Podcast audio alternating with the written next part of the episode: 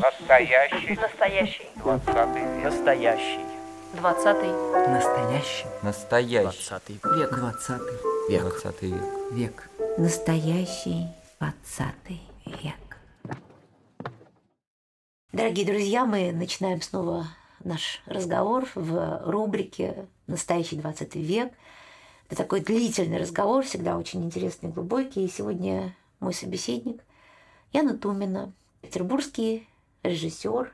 Ну, про золотые маски, золотые софиты я уж там не буду говорить. Просто это Яна, Яна Марковна. А с вами, как всегда, Галина Артеменко, сотрудник музея Анны в Фонтанном доме. Рубрика наша «Настоящий 20 век». Мы в 21 веке говорим о 20-м. Вот что для тебя, для твоей семьи настоящий 20 век? Дело все в том, что я же такой советский ребенок из советской семьи, но при этом все понимают, что просто советских семей не было. Или они были, но, во всяком случае, не в эгрегоре моего окружения. И поэтому это, конечно, люди, потрясающие люди, которые были маргиналами.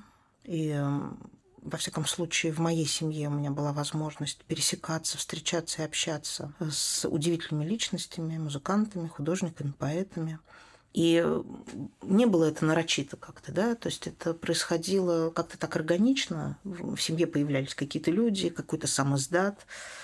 И, видимо, все это так органично меня привело, лично вот мою биографию, да, к тому, что произошла встреча с удивительным Борисом Юрьевичем Понизовским. Вот, потому что все-таки я считаю для себя это большой удачей, потому что не так много там было вокруг него таких уж совсем юных людей, как я, хотя он, конечно, потрясающе притягивал молодежь. А через него уже были знакомства еще с другими людьми очень интересными. Поэтому я застала вот этот период, когда все тайно становилось явным. И, конечно, знаете, попасть в волну возрождения, в волну вот сейчас уже понимаешь каких-то иллюзий, надежд. да, надежд, иллюзий. Сейчас Иллюзий. уже это слово, да, говорю. И вот это вдохновение, оно вот до сих пор живет и все время звучит как вопрос, ну как же, ну как же, ну вот было же, и вот это угу. ощущение, оно же было настоящим вроде бы. И люди были так сплочены вокруг этого. Мы долго ведь на этом ощущении продержались. Да, я вот продержалась, наверное, до последнего. До последнего. Да, да. до последнего февраля да, мы да. продержались на этом ощущении. И поэтому это сейчас похоже на сход лавины какой-то, mm-hmm. на оголение каких-то вот этого ландшафта, который на самом деле лежал под этим снегом, да. И получается, что 20 век – это вот, э, вот эта воздушная перина, вот это вот такой массив ожиданий и встреч реальных, э, когда ты видел и ну, такую необыкновенную стойкость людей и какие-то исключительные биографии и индивидуальности, которые, то, что мы называем, несмотря ни на что и вопреки всему, существовали. И это, конечно, сработало очень сильно, как такое камертон, камертон бытия вообще. Была когда выставка твоего отца здесь, долго готовившаяся, выстраданная выставка, которая, в общем-то, должна была быть раньше, но пандемия да. пришла. И была у нас чудесная ночь музеев. Я помню, как ты рассказывала про папу, как это было вообще, ну, таким очень откровенным разговором. Много людей пришло.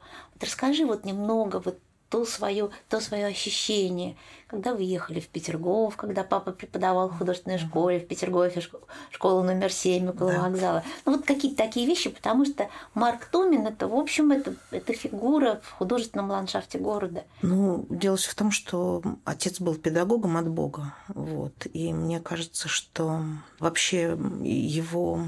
Я даже, знаете, получается, говорю даже сейчас не как только о фигуре отца, вот я могу сказать, его присутствие в моей жизни. Вот так же об отце вроде бы не говорят, да? А с другой стороны, мы так общались, что каждая наша там поездка, прогулка, это было какое-то микрособытие. Вот, потому что он учил смотреть и воспринимать и таким тонким образом так он умел направлять взгляд и комментировать в хорошем смысле, да, то есть подсказывать и развивать, что я вот до сих пор считаю, что своей режиссерской профессии, как это ни странно, хотя у меня были прекрасные учителя, я в первую очередь обязана папе. И, конечно, вот этот вот флер так скажем, наших прогулок по Ленинграду тогда, наших поездок в Петергоф, его вот эти мастерские от ДНД или каких-то там, знаете, никогда не забуду эту фабрику рассвета тканей, где у него была маленькая коморочка, где он мог там раскладывать холсты, писать. Всегда отсутствие нормального света дневного для этого. Почему вот я рассказывала, что зал музея – это такое счастье, где большие окна, это такая его мечта, потому что обычно это были какие-то страшные подвалы, и один раз в жизни только у него как раз в Петергофе была мансарда. Он э, вступил в союз художников достаточно поздно и как-то вообще не умел, по сути своего характера, организовывать блага, вот знаете, от всяких там союзов. Вот. И при этом, э, ну вот в контексте нашего сегодняшнего разговора, наверное, важно было бы сказать, что такое, знаете, подлинное исследование себя в человеке. То есть э, он, это, это он. Да, вот мир не то, что мир подождет, а вот это, может быть, в каком-то смысле даже с, такая социофобия, да, то есть сложные контакты с миром и очень глубокое изучение того, как этот мир воздействует на тебя лично, как ты с ним взаимодействуешь, как ты от него замыкаешься или ему открываешься. Как... То есть это такая глубинная работа, которая, как папа мне все время говорил, знаешь, ну художник это же не обязательно берет и шарф через плечо. То есть, э, То есть это, это, атрибуты, это атрибуты, да, это, это внешние атрибуты. А что такое художник? Кто а... такой художник для него? Он же даже какие-то пометки так делал. Да, нет, у него вообще очень много записей, блокнотов и ученики, которые сохранили его такую ну, философию, да. Все-таки это Сизиф. Сизифов труд. Да, это вот Сизиф. Это, это мученическая это позиция, мученическая абсолютно, позиция. да. И, может быть, в этом смысле не совсем мне близкая, да, потому что я такой больше эпикуреец в творчестве. Я так радуюсь и наслаждаюсь тем, что когда происходит и рождается. Но он же художник, художник, как говорится, закрылся, и ничего, кроме в этот момент холста, там, не знаю, музыки, которую он всегда включал, когда работал. Да, он же, у него очень были тонкие отношения с музыкой. Очень, да, да. Это было просто там, ну, с детства у него тянулся. И он, и это была какая-то нереализованная для него история, потому что он занимался на виолончели, вот. Но потом все таки выбрал, вот в 12 лет выбрал путь вот такой, ну, как такой, то есть все равно классическое какое-то образование, а потом вот эта встреча с Глугачем, угу. а, с потрясающим тоже учителем, и вот эта школа композиции, которую он сам создавал и пестовал потом, и работал над этим, чтобы уже преподавать. И вот это объединение Эрмитаж, когда совершенно по-другому можно увидеть классические произведения и их прочувствовать. Да, дело все в том, что вообще Эрмитажная школа, вот эта, она же тоже, получается, существовала такой совершенно отдельным течением. Они тоже же были такие вещи в себе, да. И когда 90-е грянули, когда вдруг, значит, все тут стало открываться, они стали очень востребованы в Америке, вот конкретно в Америке. Да, он же уезжал. Да, он, э, они ездили постоянно с выставками, с мастер-классами, прямо целой группой.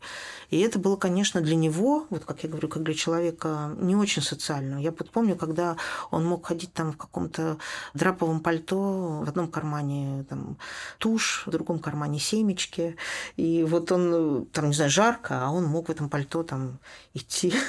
ну, то есть немножко не от мира сего. Причем не педалируя это, он себя встраивал потом в мир активно, пытался, но изначально всегда он был немножко не от мира сего. И вот, вот это не от мира сего вдруг начинает, значит, ездить на приемы, он в мир, да? да? Это был такой стрессовый переход, но очень необычный, и очень много работы осталось там. Я даже, ну, знаю, что он дарил вообще, не задумываясь, очень много дарил работ своих, и там много учеников как ни странно. Поэтому это эрмитажное движение, это вроде бы очень закрытая система, опять же, вот маргинальная, да, такая подпольная, ну, то, что мы называем деграундом, угу. таким.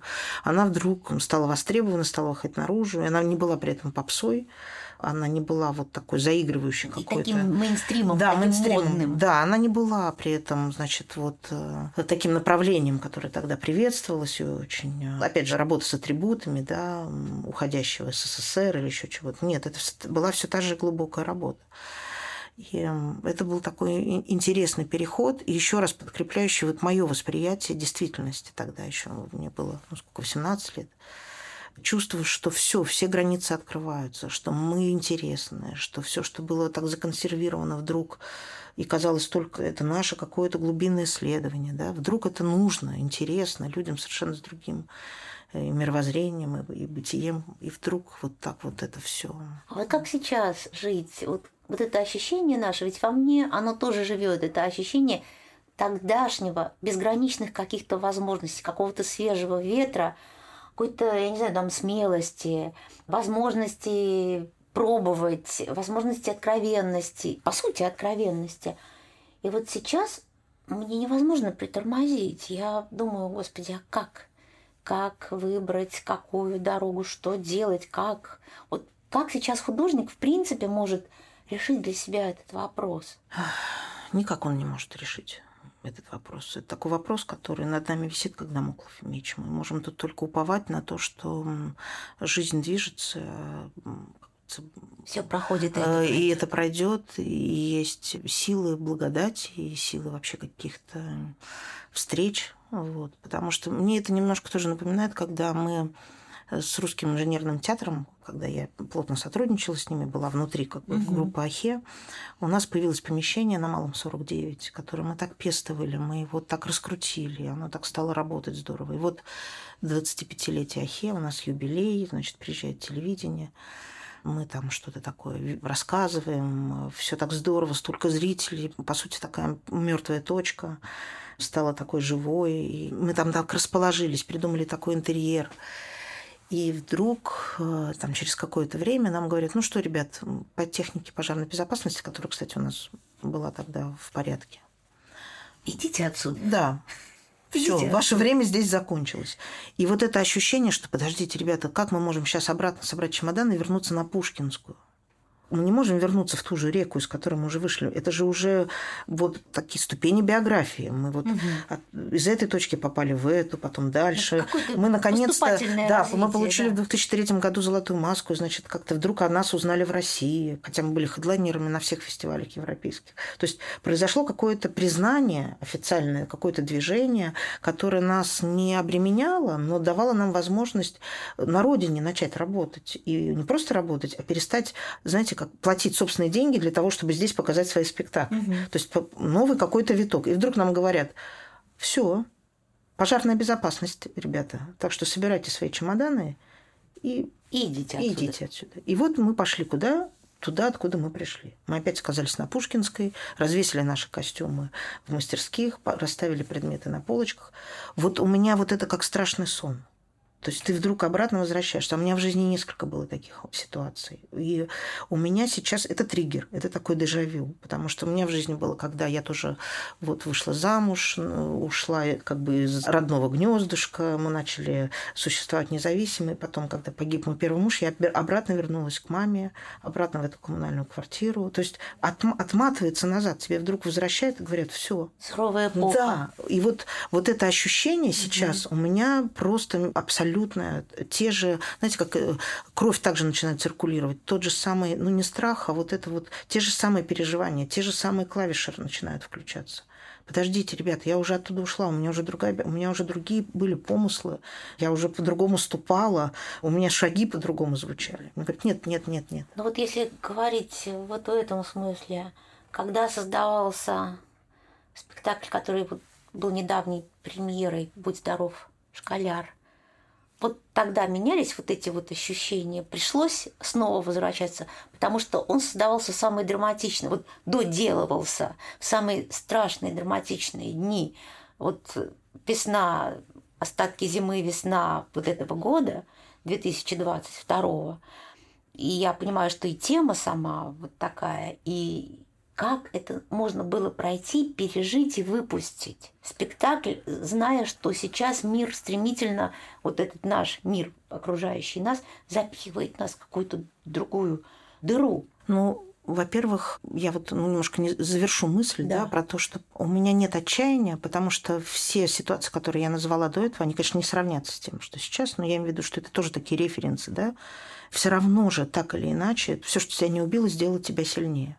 Ты это пережил, ты это прошел и вышел. Ты же все-таки вышел. И Ахе вышли, и угу. получили свою площадку в этом неимоверном площадка порох, но только которая теперь тоже начинает существовать в другом качестве.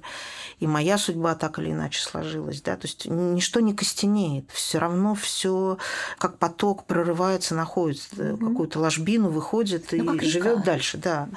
И поэтому я вот не переживаю отчаяние, или даже когда его переживаю, я вспоминаю этот свой опыт и понимаю, что нет, мы все, мы все равно движемся. mm Это просто такой закон. Если в тебе есть эта витальная энергия и надежда, то ты все равно прорываешься.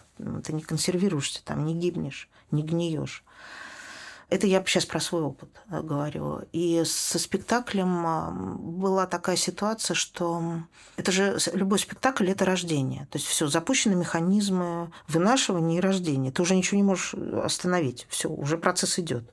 И ты даже замедлиться не можешь. Ты можешь только начать переживать за какие-то вещи, да, больше там понимать, что какое-то осложнение идет, но благодаря тоже, конечно, позиции Додина, и театра было понятно, что у меня был какой-то секундный страх, ну, как секундный там, день, предположим, два. Потом была встреча с Львом Абрамовичем, и, и стало понятно, что никто не будет сейчас говорить, ну, вы знаете, давайте пока отложим.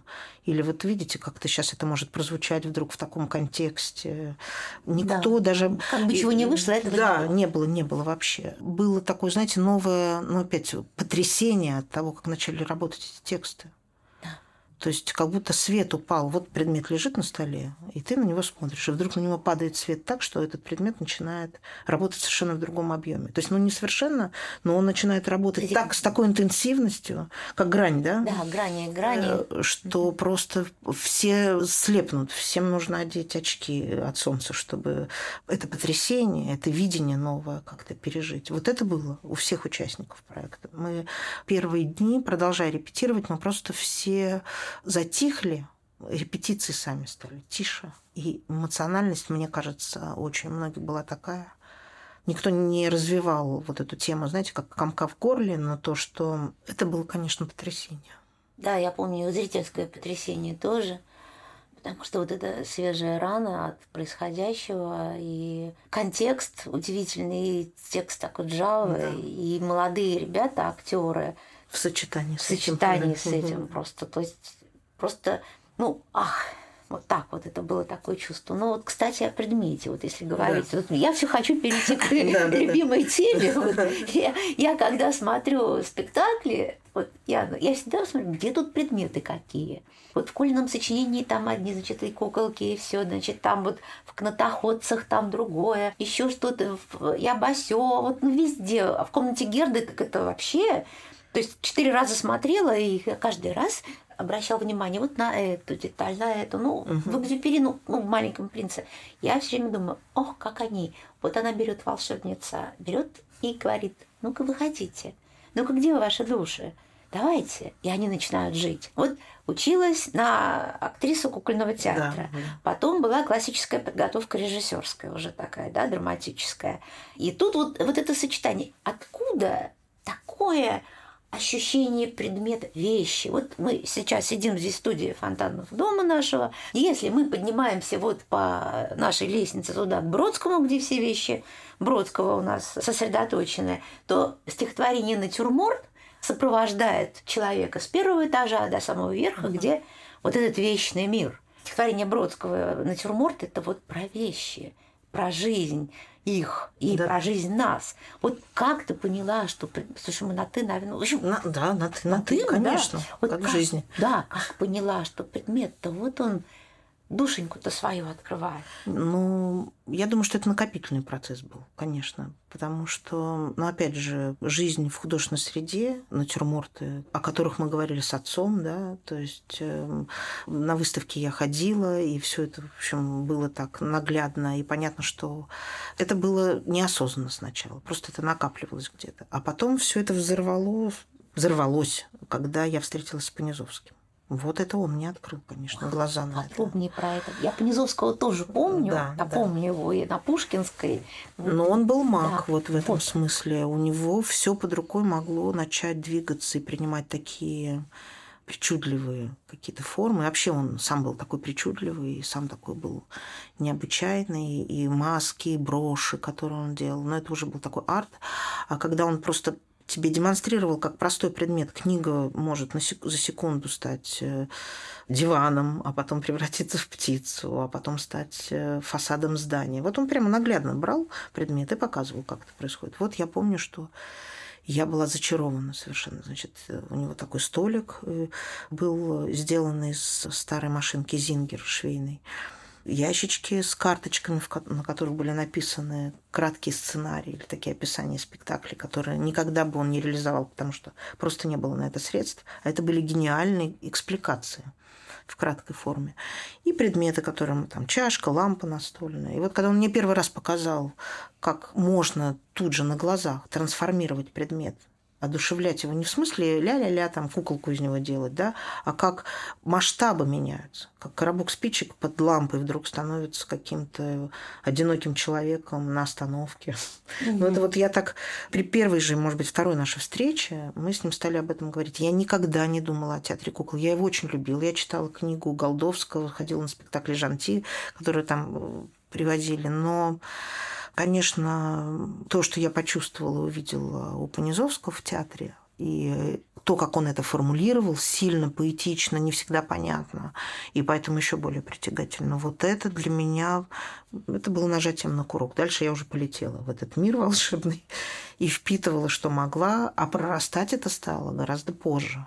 То есть это все было такое, знаете, как вот резервуар, который наполняется, наполняется, а потом я до сих пор, до сих пор, я думаю, а, это же вот это, наверное, а вот это вот, то есть это учиться и учиться, это прорастать и прорастать. И, конечно, то, что и Максим Исаев, и Паша, и Павел Семченко, мы все да. оказались ахеда в лоне, и все считаем Понизовского своим учителем, и то, как э, мы, ну, они объединились, а потом я к ним подключилась, и Борис приезжал на ранние перформансы Ахе всегда, даже если это было на разных лестничных площадках, он на инвалидной коляске его поднимали. Он всегда потом подробно мог разобрать, что-то сказать, что ему показалось наиболее интересным. И важно, наверное, тут все-таки заметить, что вот эта идея Бориса Юрьевича, она не законсервировалась, она не превратилась в, просто в летопись, а она имела продолжателей. Вот то, что родилось, вот это движение, вот эта группа Ахе, mm-hmm. это, по сути, такое развитие многих идей Бориса Юрьевича, Бориса, называли, да, и какое-то новое воплощение у этого появилось. Поэтому следующие мои учителя, как ни странно, это же мои, мои же соратники, коллеги, это художники Исаев Семченко, я их считаю абсолютно тоже учителями, и тот театр, который мы совместно создавали, потому что я туда привносила какую-то классическую форму, да, понятие сюжета, времени, образа, именно театральной лексики. А они шли такой правдой художественного высказывания, концепта, существования здесь сейчас. И было видно, как весь этот предметный мир со стороны художников, вот этот отбор, этот, этот э, иногда такой радикальный вкус сталкивается с той курганской зоной, с кукольным театром, угу. ну, экспериментальным, который Борис Юрьевич, так скажем, из которого он так вышел на берег. Другое дело, что он, Понизовский, был как бы все равно всегда на не знаю, на десятки шагов дальше, на сотни. Мне кажется, что он вообще, как мыслитель и теоретик театра, это еще будущее. Да, это даже не сейчас. То есть он настолько опередил. Ну вот он такой Тесла был, как мне угу. кажется. Что... Может быть, поэтому сейчас как-то это вот приглушено звучит, так приглушенно немножко. То есть как-то его имя, оно сейчас немножко не так ярко сияет, как тогда во времена Пушкинской улицы, угу. славы ее, угу. да. И потом, видимо, это все снова поднимется снова. Мы будем надеяться на этот ренессанс. Но была же потрясающая выставка, выставка да, да, в Шереметьевском. Но тоже, опять же, такого интереса, который на самом деле эта выставка заслуживала, в городе не было. Вот как будто бы не саккумулирована была какая-то вот эта волна то есть приходили люди так или иначе из этой же среды. Из этой же среды, да. да? А хотелось, чтобы конечно, пришли другие. Конечно, чтобы об этом узнали, вот как я когда-то узнала об этом, да, как, то есть не для своих и для профессионалов, а шире, потому что Борис заслуживает этого, но у него множество все таки людей, последователей, интересующихся, и вот Вера Сенькина, которая да, да. Такой труд на себя взяла, как-то анализировать, собирать все, все его наследие. Поэтому, конечно, это огромное счастье вот в моей жизни которая, ну вот, до сих пор, так же вот как и беседы, и картины отца, на которые я продолжаю смотреть и думать, э, и собирать для себя, и что-то открывать заново. И все, что было связано с Борисом Юрьевичем, и с Пушкинской, и вообще та среда, вот мы говорим о том, что мы вышли, да, из чего мы вышли. Я помню Пушкинскую 10, когда там отключали воду, свет. Да, да. И ты вот идешь по темной лестнице, а у тебя репетиция. А репетиция это всегда все равно больше такая. Ну, может, она будет эта репетиция, а может, это будет просто чай, разговор. А может быть, вы просто посидите и вдруг обнаружите, что там за задником Олег Григорьев что-то там заснул, проснулся и вышел поговорить. То есть ты всегда шел в театр, да нет, как ну, какому-то чуду, да, что-то вот происходило всегда. И вот этот холод и темнота, которая при этом была такой, знаете, восхищающий, потому что А, ты понимал, что ты все равно сопричастен к чему-то, и что это как-то прорастет точно. Поэтому первые поездки Ахе в Европу, вот, ну еще это только-только самое начало, когда вдруг мы сами неожиданно обнаружили, что, ой, а мы, оказывается, интересны. А нас стали приглашать. А стали приглашать как такую тоже диковинку, знаете, из России.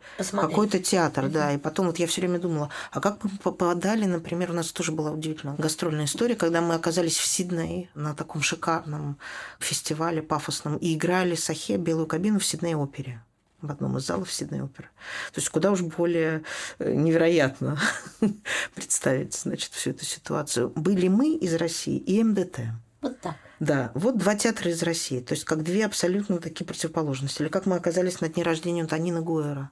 Тоже он сказал, я бы хотел же пригласить какой-то самый поэтический театр из России, который вот занимается поэзией на сцене. Мы посоветовали Ахе, он посмотрел видеозапись, сказал, да, рогатцы, я хотел бы, чтобы они приехали. В общем, и так мы оказались на дне рождения у Танина в компании Хамдамгова, любимого, Каму Миронча Гинкаса. Ну, в общем, это было очень все вот эти сочетания очень странные, да, но казалось, что вот нет этих разграничений даже внутри, ну скажу это слово тусовки, да, то есть э, нет границ. Ты переходишь их, когда вот есть понятие судьбы. И, конечно, таким образом узнавалось и о Понизовском, и мы говорили об этом. То есть расширение, расширение вот этих полей наглядно происходило. Вот что такое 20 век. Да. Если вот сижу и думаю, что вот сейчас вот хочется продолжить разговор, вот я хочу вернуться к папе Да. твоему, с Гофманом, Да. и про Танина. Вот тоже, да, вот думаю, господи, как бы нам сейчас вот так Не, вот не разорваться, не да? разорваться, потому что мне кажется, что вот про предметы, про сказку, про ощущение жизни, мне кажется, про Гофмана стоит вспомнить. Да, конечно. Расскажи Готова, эту да, да. да. Опять же, значит, папа читал очень много мне. Это был Пушкин и Гофман. А мне было 4 года.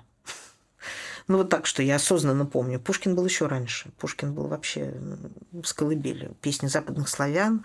Вот в 4 года. И Гофман возник, э, и, и Гоголь в очень раннем возрасте. Но с Гофманом просто были связаны какие-то необыкновенные переживания, что я могу даже сказать, что я видела перед собой. Так это все визуализировалось мощно. И папа прочел мне «Песочного человека». Это вот э, история, которую я даже ну, периодически цитирую, потому что для детской психики «Песочный человек» там в- пять лет, да, меня накрыло, я помню тогда, невероятным образом. И не потому, что это чтобы меня там напугать или еще что-то. То есть он со мной делился то, что для него было самого каким-то выразительным и важным.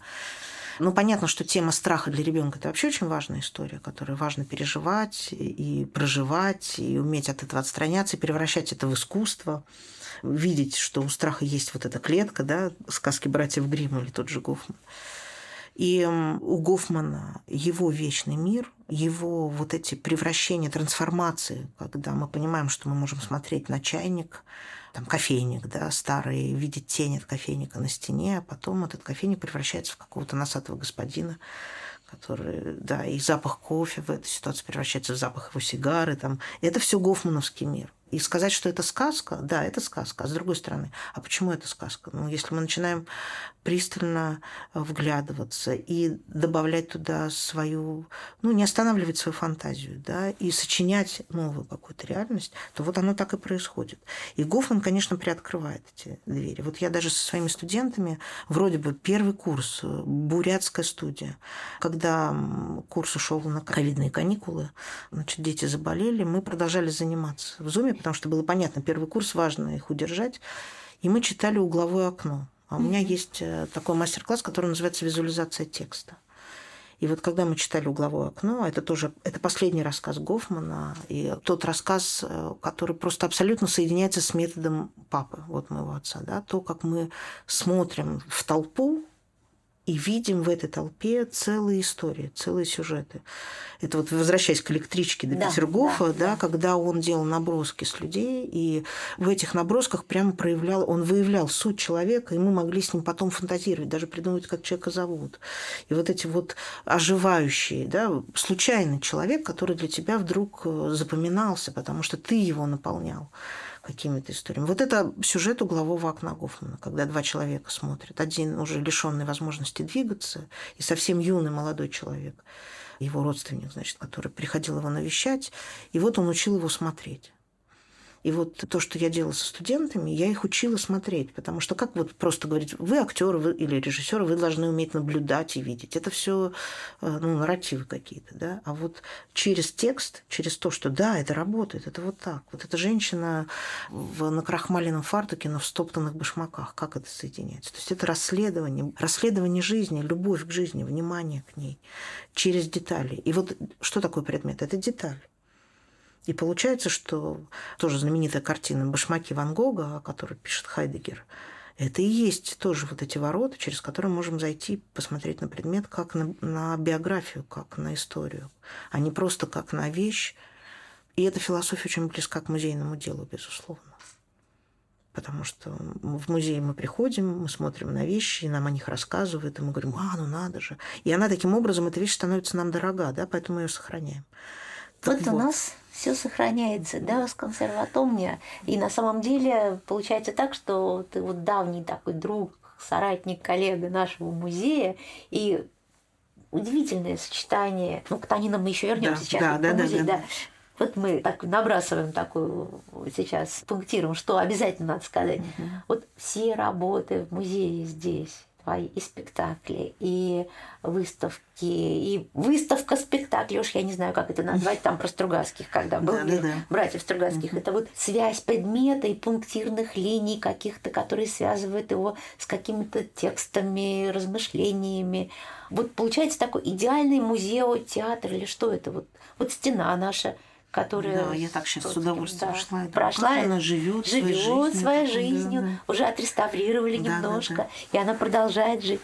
Вот это сочетание когда пришло? И есть ли еще какие-то такие аналоги вот э, в твоей жизни, в твоей работе, похожие на наш опыт, или наш все-таки вот как-то совсем уникальный? Ну, я бы так сказала, многие хотят повторения, то есть поступают разные предложения, да, чтобы. Mm. А вы можете вот как вот в музее Ахматова у вас там у нас повторить такую вот а. историю, или можете развить вот эту идею?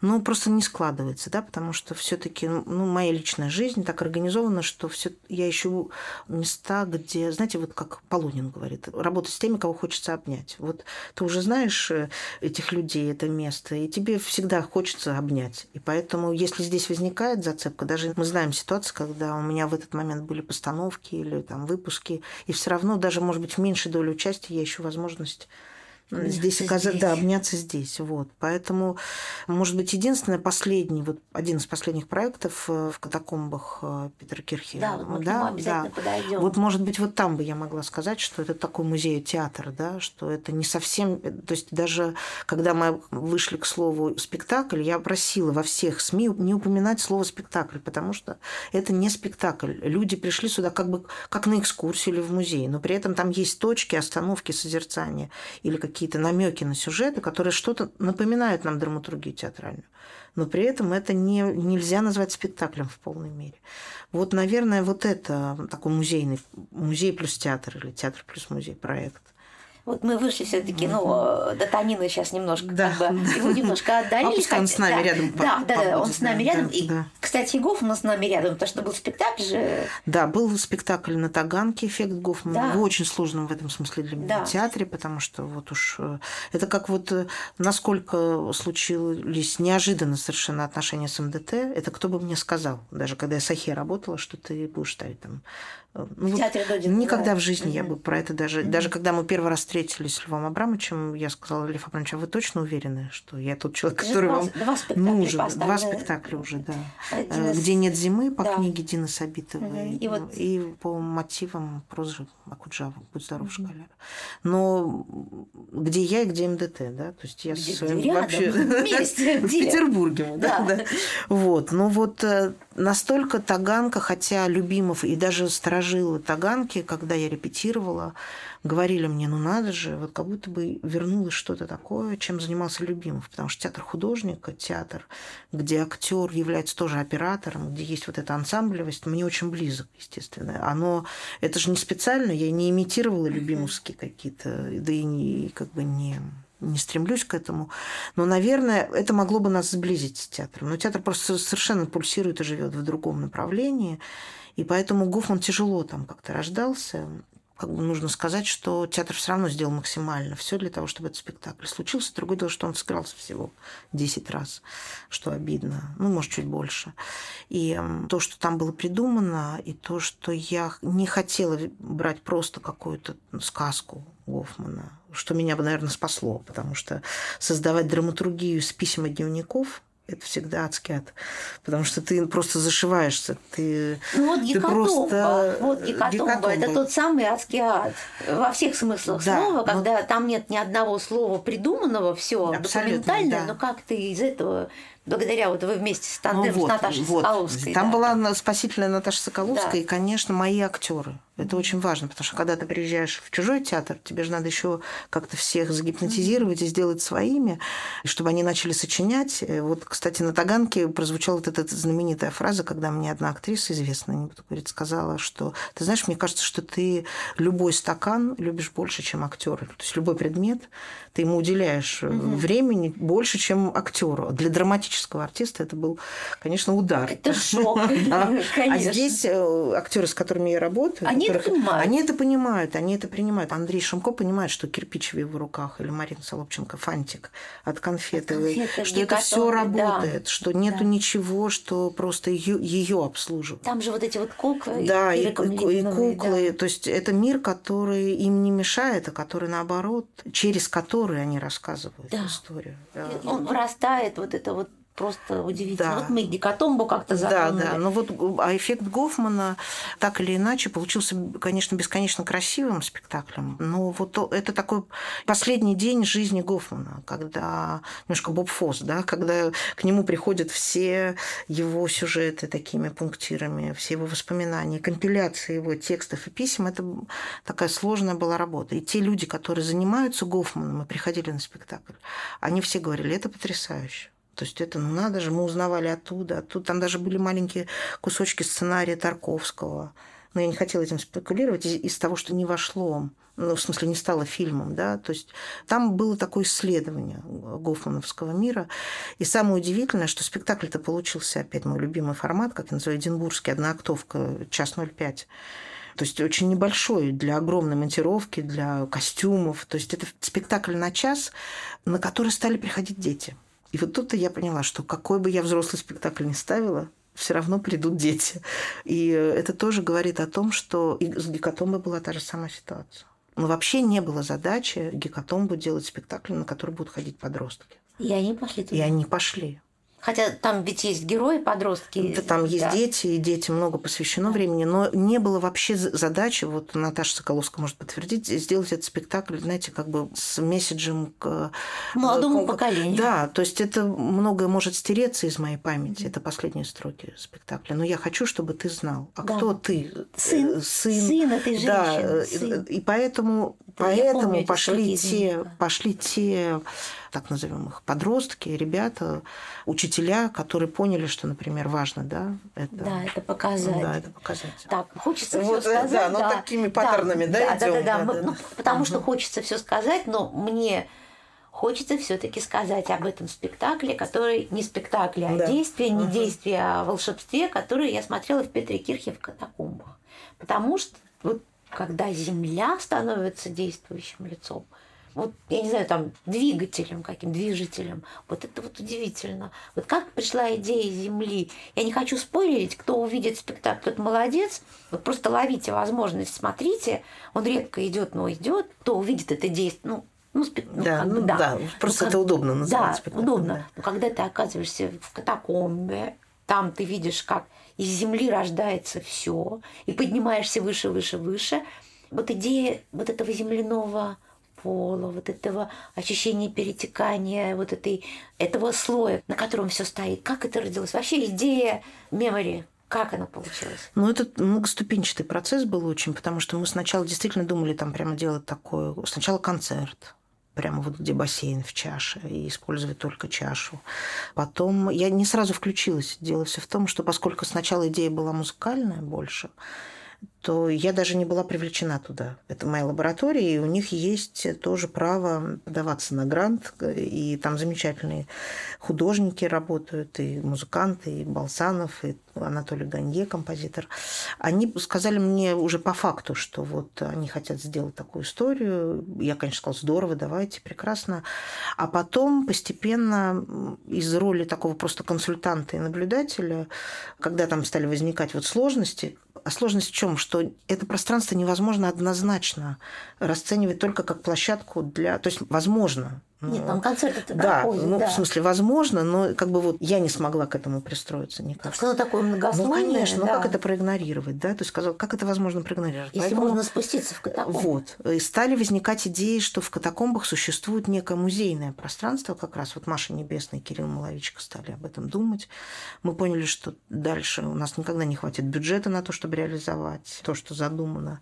Ну, потому что грант – это же все равно ограниченное количество средств. Но и уже спустились в катакомбы, стало понятно, что нужно там создавать какую-то историю подъема зрителей с э, нижнего Раз яруса наверх. Да.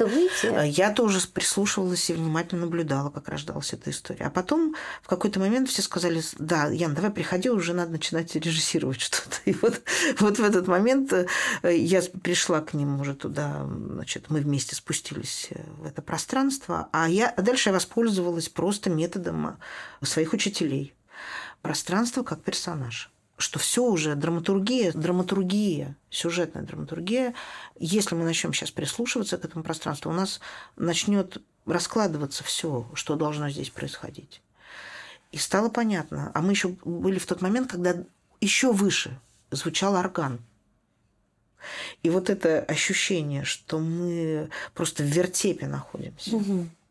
И что все работает, и что здесь нельзя ничего исключить, и нужно услышать сейчас, о чем этот вертеп в центре Петербурга, на Невском, о чем он? Не о нас ли он, не о нашей ли он истории, не о наших ли историях и памяти.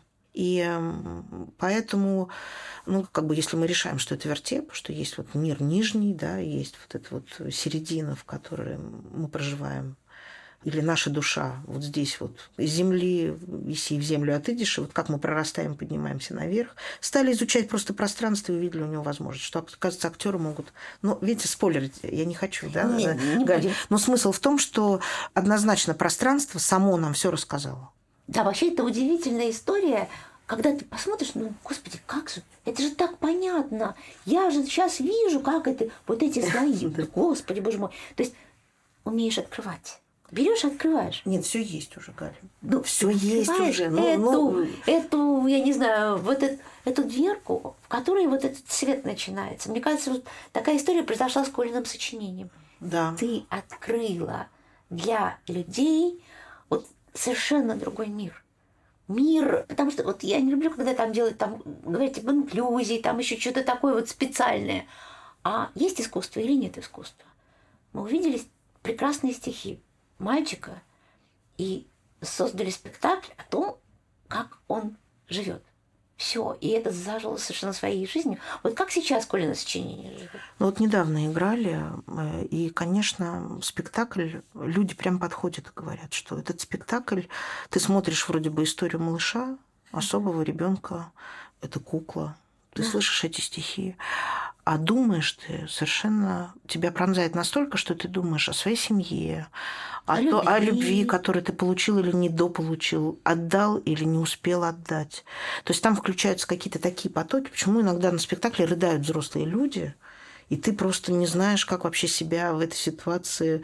Ну, вот я как режиссер помню первый спектакль, первый год. На меня это произвело такое впечатление, потому что, знаете, как мы же этого не хотели. Мне хотелось сказать, в смысле, ребята, мы же...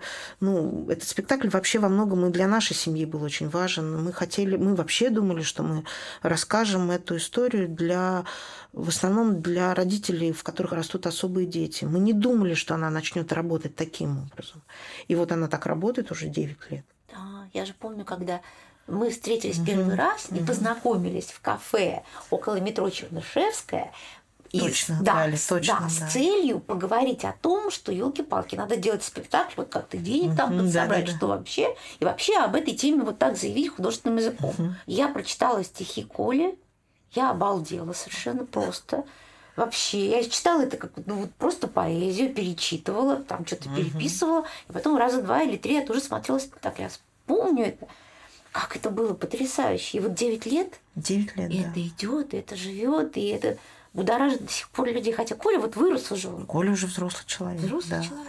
И вот последние спектакли играем не очень часто, потому что, опять же, аренда, площадки их дают время не очень часто нам, но все равно спектакль живет очень гостеприимно. Нас приняла новая сцена Александринки, малая сцена. И вот м, он живой такой, понимаете, да? То есть э, не, нету в нем законсервированной какой-то девятилетней уставшей такой Ну, формы. да, да. идёт? Вот там дыхание рождается. А вот И, ну, конечно, это благодаря еще актерам замечательным, потому что все-таки от актеров очень много зависит, как удерживается спектакль.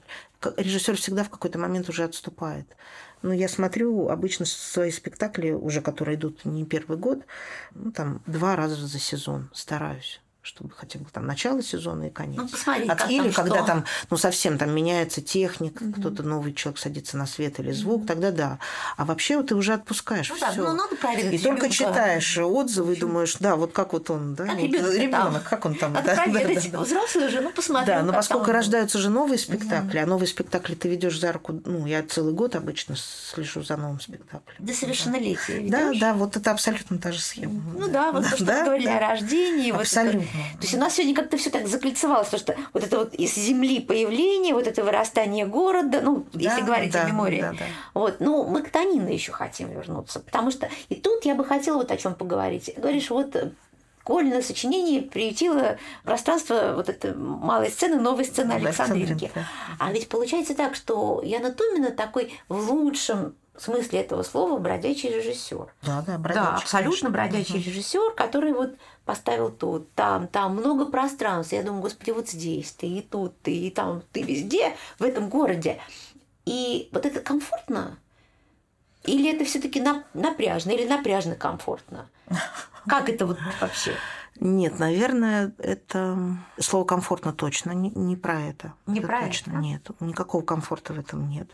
Ну, Но, но, такое. но выход из зоны комфорта, он, собственно, является самым мощным двигателем, потому что я думаю, ну вот осела бы я где-нибудь и сидела бы там со Театр, своим там, репертуаром, да, да. репертуарный театр, да. да. Но, конечно, это были бы какие-то потери, с одной стороны. С другой стороны, я думаю, и можно было бы сохранить и один на один, и Мета Андерсон, который игрался вот недавно выпустившейся студии курсом Николая Петровича Наумова Кукольникина, Да. который тоже ходил весь город да, в учебный театр. То есть можно многое было бы сохранять и давать дальше какую-то, ну, кавер-версии какие-то создавать, да, спектаклям, которые не хочется, чтобы они уходили.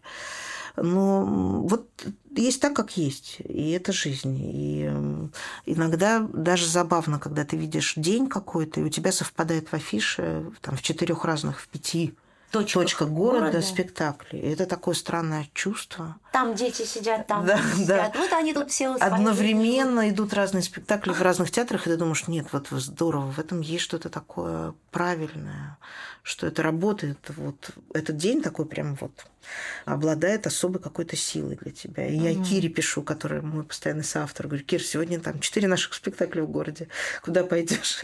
Здорово. Здорово. Ну вот я на Джинжике недавно была, то есть просто сидела завороженная совершенно этим действом, этим маленьким пингвинчиком, этим человеком. Вот эта история, которая, в принципе, правдива, но ну, вот она была в Да, реальности, да. но тем не менее она э, трансформировалась в такой художественный э, акт, в котором множество ассоциаций, которые вот ковид пережили, ну, елки-палки, есть и Да, об этом, да. и о том, что мы сейчас переживаем, и вообще об одиночестве, и о любви, и о боли, и о страхе. И это все тут есть. Но еще есть совершенно прекрасный спектакль Польверона, который я так и не посмотрела еще до сих пор. Тоже уже 10, лет Вот, почти он живет. Да, мечта у меня такая. Это все связано с БТК. Да, БТК вообще это отдельная огромная страница. Да, и там же еще спектакль про девочку. Снежинка, которая не Снежинка, таяла, да, тоже. да. Э, Там был спектакль «Сто оттенков синего», там Да, был спектакль да. «Тетрадь Тома Кенти. Манифест Да, ненужных да. детях». Там очень многие спектакли уже ушли, Да. но сам театр, конечно, очень важный для меня. Да. И то, что вот они пригрели Джинджика и приняли его, и то, что мы таким образом тоже как-то, как независимый театр вернулись туда, это тоже важно. А я вот сейчас вот слушаю, Галь, ты говоришь, что это же настоящая история, думаю, сформулировала сама для себя сейчас важный такой момент, что мне, наверное, у меня так получается, что мне интересно, или это само происходит, что из настоящей истории я делаю такой фэнтези, ну, такую сказку, а из сказки, как комнаты Герды, у меня получается поговорить не о сказочном. о настоящей да, истории. О настоящей истории. И я вот сейчас сижу и думаю, интересно, как оно происходит вообще. Ну, вообще говорят, что жизнь-то она круче всякого романа, да? Да, да, да, Вот да. когда начинаешь какую-нибудь историю, говорить, о, господи, вот кино снимут про это, скажут, да, Никогда в ребята, жизни, да. да Это вот да не бывает. Это все вообще вранье. А в жизни бывает. То есть вот это же и есть э, великая тайна всего Ну вот того, театр что- нам да. таким образом помогает Да. это все вскрывать. И про Поль Вероне эта история, конечно, она связана с тем, что один критик театральный, посмотрев в БТК, мой спектакль, который я делала с Эмиль Борисовичем Капелюшем как художником, с Мариной Солопченко, актриса, Сергей Бызгул э, там играл прекрасно. Она посмотрела этот спектакль, сказала, что там свои плюсы и минусы касаемо драматургии, потому что пьеса сочинялась э, с молодым поэтом. Денисовой Настей, и мы внутри как-то все это варили. Он был такой немножко неровный, тоже опережающее время, абсолютно, потому что мы там о многих вещах говорили, которые случились потом. И вот этот критик посмотрел спектакль, подошла к Эмилю Борисовичу и сказала, ты не хочешь, поскольку вы с Яной сотрудничаете, как-то подсказать ей прозу Танина Гуэра? Мне кажется, у нее должно получиться. Никогда в жизни я сама бы не додумалась об этом. Не потому, что мне это не близко, а потому, что с Танина до этого в моей жизни была встреча. Вот я уже начинала Да, об этом да. рассказывать, личное знакомство. И знаете, это вот как бывает, это так высоко, это так. При том, что Танина очень простой в общении был человек, очень теплый, очень открытый. Да, я помню его тоже. Да, и как-то мне казалось это ну, Хржановский, да, с его Любимов, с его уже спектаклем. То есть ну, это недосягаемо, что ты вдруг, значит, просто мне говорит, вы знаешь, вот почитай, посмотри. И я стала смотреть, читать, думать об этом. И как-то я поняла, что, опять же, вот эта короткая форма, такая почти поэтическая его небольших рассказов, да, мир вот этих предметов, где это почти как там вроде бы пять строк, как анекдот, да, это притча вот о пустой тарелке, напоминающая об измене жены. То есть везде вот этот предметный мир потрясающий, который Танина тоже так тонко чувствует.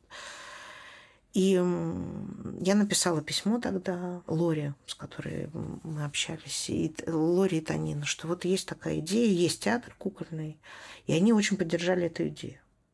А поскольку они меня знали уже, сказали, мы будем так рады, если этот спектакль случится. Ну и, как всегда, именно со мной происходит. Я не могу найти денег на свои постановки. Ну, пока у меня вот не было своего автономной некоммерческой организации, угу. я не могла найти гранты. Я приходила в театры. Обычно я вместе с Эмилем мы приходили, как с художником, с которым мы работаем. И Эмиль, как человек такой значимый в городе, известный. Приходили, стучались в театр, рассказывали свою идею и, или там писали заявку в комитет по культуре, как со Снежинкой было. Угу. И нет, нет, у города не было денег на эти работы. И на Поль Верона денег не было до тех пор, пока не, не умер Танина. Он так ждал этого спектакля. Он даже успел напеть в телефонную трубку песню, которую он хотел, чтобы звучала. И она звучит в спектакле. Ганье сделал прекрасные там аранжировки «Парля Медамора» Марио. Это песня, которую Танина прямо завещала. Он попросил, чтобы она была в этой работе. И когда его не стало, я просто подняла руки к небу и сказала, вот как со снежинкой было, сказала, сказала, все, не знаю как, на что, где, я должна эту работу сделать, Танина, в памяти тебе.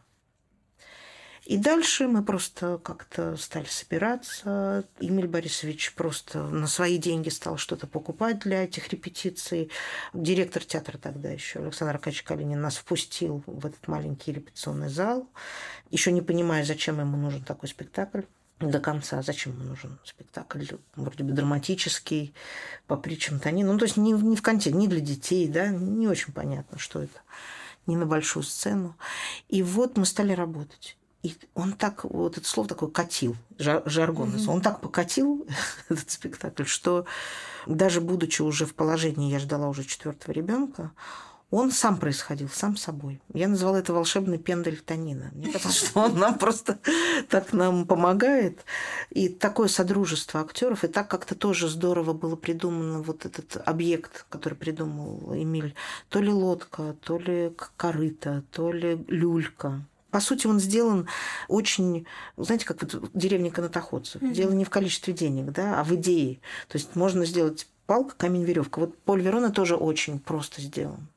И вот он задышал, и потом директор театра посмотрел на эту идею и сказал, да, пожалуй, я как-то тоже помогу. Хотя изначально он тоже помогал, дав просто возможность репетировать, репетировать да, да, и обеспечив нас потом цехами, потому что свет, звук, это же все и вот э, это было тоже потрясающе. На третий показ приехала Лора и Хоржановский. Они приехали, посмотрели этот спектакль, благословили тоже нас, сказали, что очень Лора, как переводчица очень многих притч, сказала, что она не ожидала вот как это все развернется и соберется вот так по-новому. Шепнула мне, сказала, слушай, ну там везде, где у тебя появляются куклы, предметы, делай это, у тебя это получается. Вот. И мы так вот с их благословением тоже, и с любовью питерской публики, потому что на этом спектакле был и Сокуров, и, и с Наташей Соколовской я познакомилась mm-hmm. на этом спектакле, там. да. И вот он так и работает, Поль Верона, как солнечная пыль, она до сих пор вот как-то соединяет, знакомит людей, связывает. Я очень хочу, чтобы он продолжал жить, потому что есть сложности. Уже ушли те люди, которые делали и свет, и звук, уже составы меняются. Остаются только самые стойкие. Ренат Шевалиев, Андрюшенко, конечно, Марина Солопченко.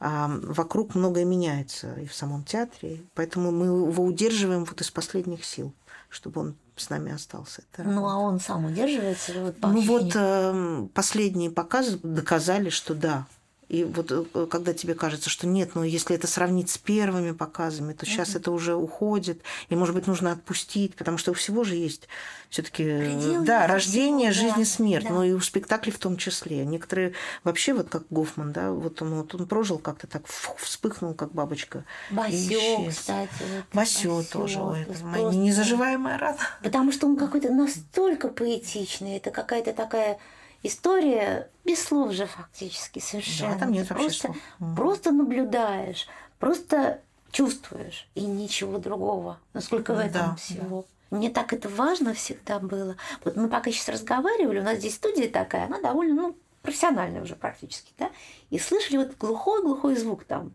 пушка выстрелила, полдень наступил. Ну вот мы, да, да. мы так где-то там поговорили, да, примерно, да, мы уложились больше, чем в час мне кажется. Уже, да? Уже. А я бы думала, что мы бы и больше, и сериал бы какой-нибудь придумали о жизни. Я настолько благодарна я за наш разговор. Я бы еще хотела поговорить о каких-то других гранях. О гранях вот того, как женщина может себя реализовать. Женщина четырьмя детьми. Вот как? Я могу много про да, это да, рассказать. много про это рассказать. И я бы хотела поговорить, например, о театре для подростков. Да. Вот именно о работе с детьми в театре, это о проекте БДТ. То есть столько, и не только о проекте нашего музея. То есть на самом деле, мне кажется, что вот настоящий 20 век и 21 начавшийся, идущий, довольно страшный сейчас для нас, вот в таких разговорах мы, может, обретаем силу выдержать, прожить и остаться Согласна. людьми в любых обстоятельствах. Дорогая Галя, я открыта. Зовите.